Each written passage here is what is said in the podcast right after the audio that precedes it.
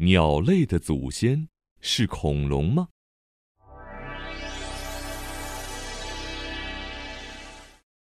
小朋友们，你们好，我是 W 博士，欢迎来到博雅小学堂。迄今为止呀，我们地球总共经历了五次大灭绝事件。前面我们提到过，在二叠纪大灭绝中，至少有百分之九十五的动物都消失了，再也没有回来。这位漫长的恐龙时代揭开了序幕。又过了很久很久，在距今六千五百万年前，所有恐龙又都在白垩纪晚期一场突如其来的灭顶之灾中灭绝了。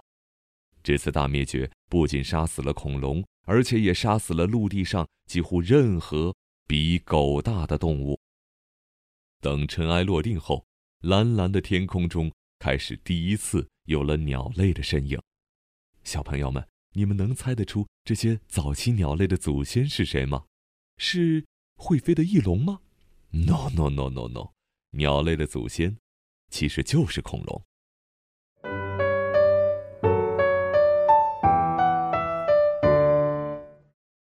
且慢且慢，您刚刚不是说恐龙已经在白垩纪都灭绝了吗？怎么现在又有了自己的后代呢？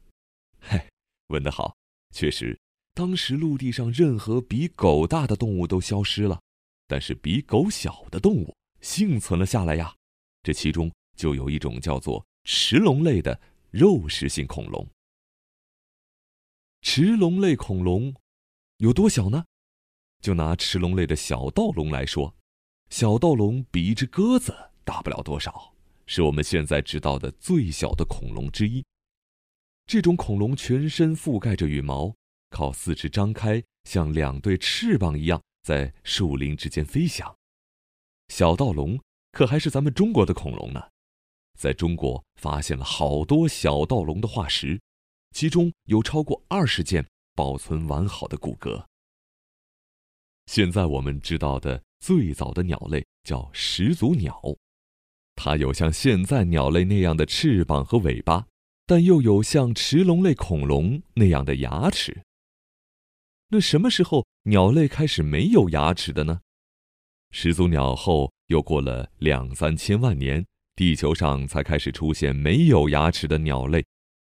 其中有一种就叫孔子鸟。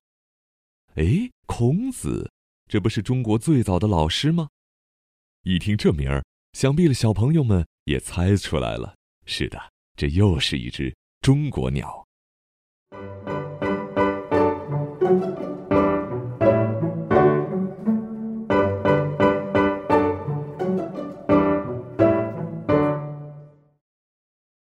孔子鸟是地球上最早的没有牙齿的鸟类之一，也是现在知道的最早长有喙嘴的鸟类。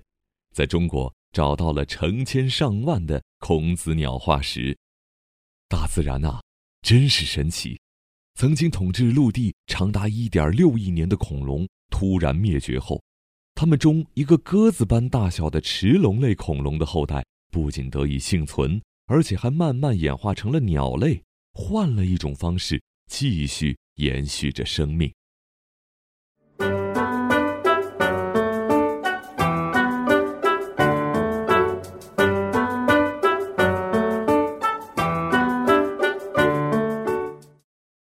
那么，恐龙在白垩纪晚期灭绝后，后来是谁又接替恐龙成为新的陆地霸主了呢？哺乳动物。恐龙走了之后，哺乳动物开始拼命的成长，出现了和犀牛一样大的豚鼠，以及像两层楼那么大的犀牛。然后又过了很久很久，才开始出现了哺乳动物中的人类。小朋友们。你们想知道人究竟是从哪里来的吗？那就请继续来听我们的故事吧。